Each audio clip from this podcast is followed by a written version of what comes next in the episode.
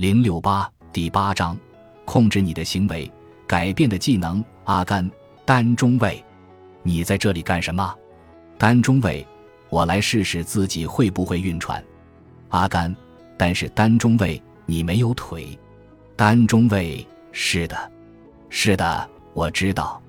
来自电影《阿甘正传》。电影《阿甘正传》中，阿甘几年前曾邀请他的战友。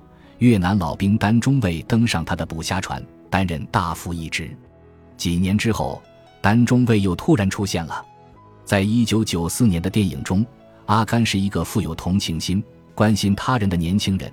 虽然他有智力缺陷，但无论走到哪里，他都努力突破这种限制，最终取得了成功。在亚拉巴马州南部的一个阳光明媚的日子里，当他坐在破旧的渔船上沿着海岸航行时，他看到了一位坐在轮椅上的老朋友在码头上等着他。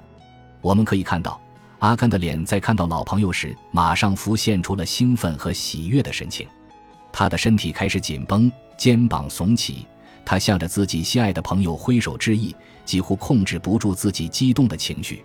事实上，他没能控制自己的激动，触发情绪引起的行为冲动蔓延至他的全身。他跑向他的朋友。径直跳下了船，掉进了水里。由于阿甘的身心被重新与老友团聚的激动所占据，当船撞上临近的码头时，没有人在驾驶着船。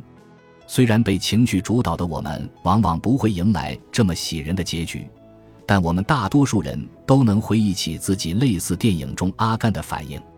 回想一下，你是否有过这样的经历？情绪突然出现。并以极高的强度占据了你的全部身心，导致你失去了对自己身心之车的控制。这一章我们将讨论如何通过行动，我们唯一可以控制的因素来重新获得控制权。本集播放完毕，感谢您的收听，喜欢请订阅加关注，主页有更多精彩内容。